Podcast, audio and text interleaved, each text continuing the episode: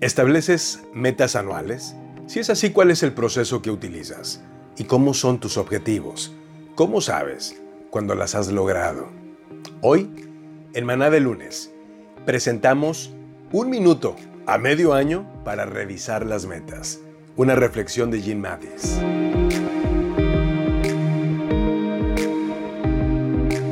Cada año, mi esposa y yo tenemos una reunión muy especial. Solos nosotros dos, el día de Año Nuevo. Lo hicimos el primero de enero de este año y es cierto que parece que fue hace mucho, mucho tiempo, dado el año en curso que hemos vivido. No obstante, esa reunión anual es el momento que reservamos para revisar nuestras finanzas, coordinar nuestras metas y planificar nuestras vacaciones.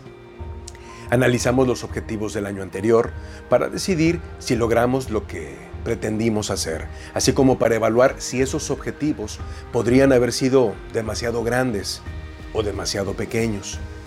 Hace algunos años había una palabra de moda que circulaba en el mundo de los negocios, identificada por el acrónimo BHAG, Big Hairy Audacious Goal.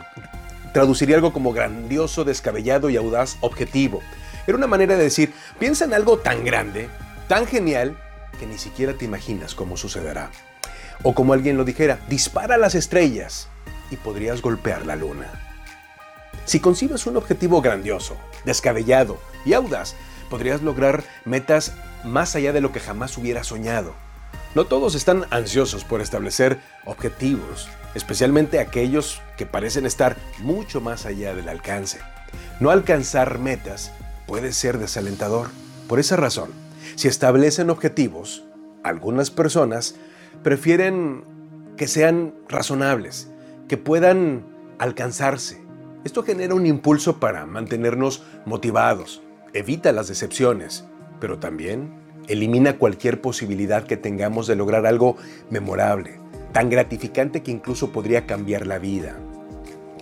Acabo de terminar de leer Termina, un libro de John Acuff en el cual concluye con la afirmación, los objetivos que rechazas no desaparecen, se convierten en fantasmas que te persiguen.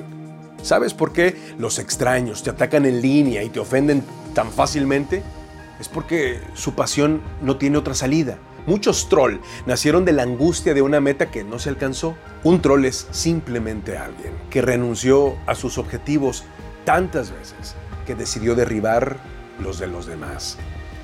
Si has perdido la alegría y te encuentras criticando a todos y a todo, puede ser una buena idea verificar tus objetivos. Pueden ser tan grandes que te desaniman o tan pequeños que no te inspiran ni te motivan. O peor, descubres que has logrado los objetivos equivocados.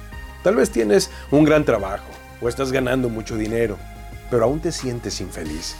Pregúntate si estás persiguiendo los objetivos correctos. Nunca es demasiado tarde para reevaluar o reescribir tus objetivos. Ya es demasiado tarde cuando tomas la determinación de no perseguir objetivos que podrían haber resultado más gratificantes y satisfactorios de lo que podrías haber imaginado. Las escrituras abordan esto muy bien. Me gusta Efesios capítulo 5.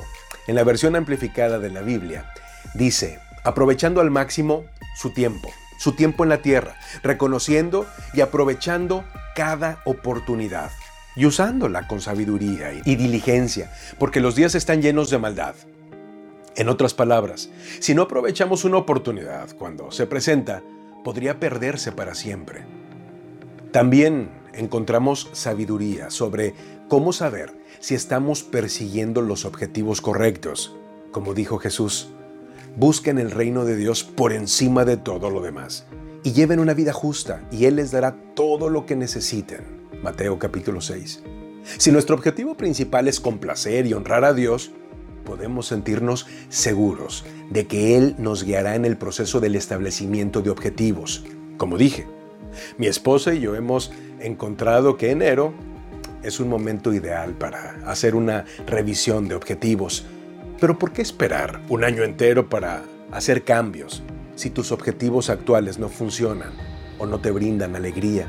Hoy podría ser el mejor momento para crear nuevas metas, incluso las que parecen imposibles, ¿Qué estás esperando? Mana de lunes es un servicio de la comunidad de negocios del Comité de Profesionales y Empresarios Cristianos. Contáctanos en www.cdmslatino.com. En España, contáctanos en 3 e org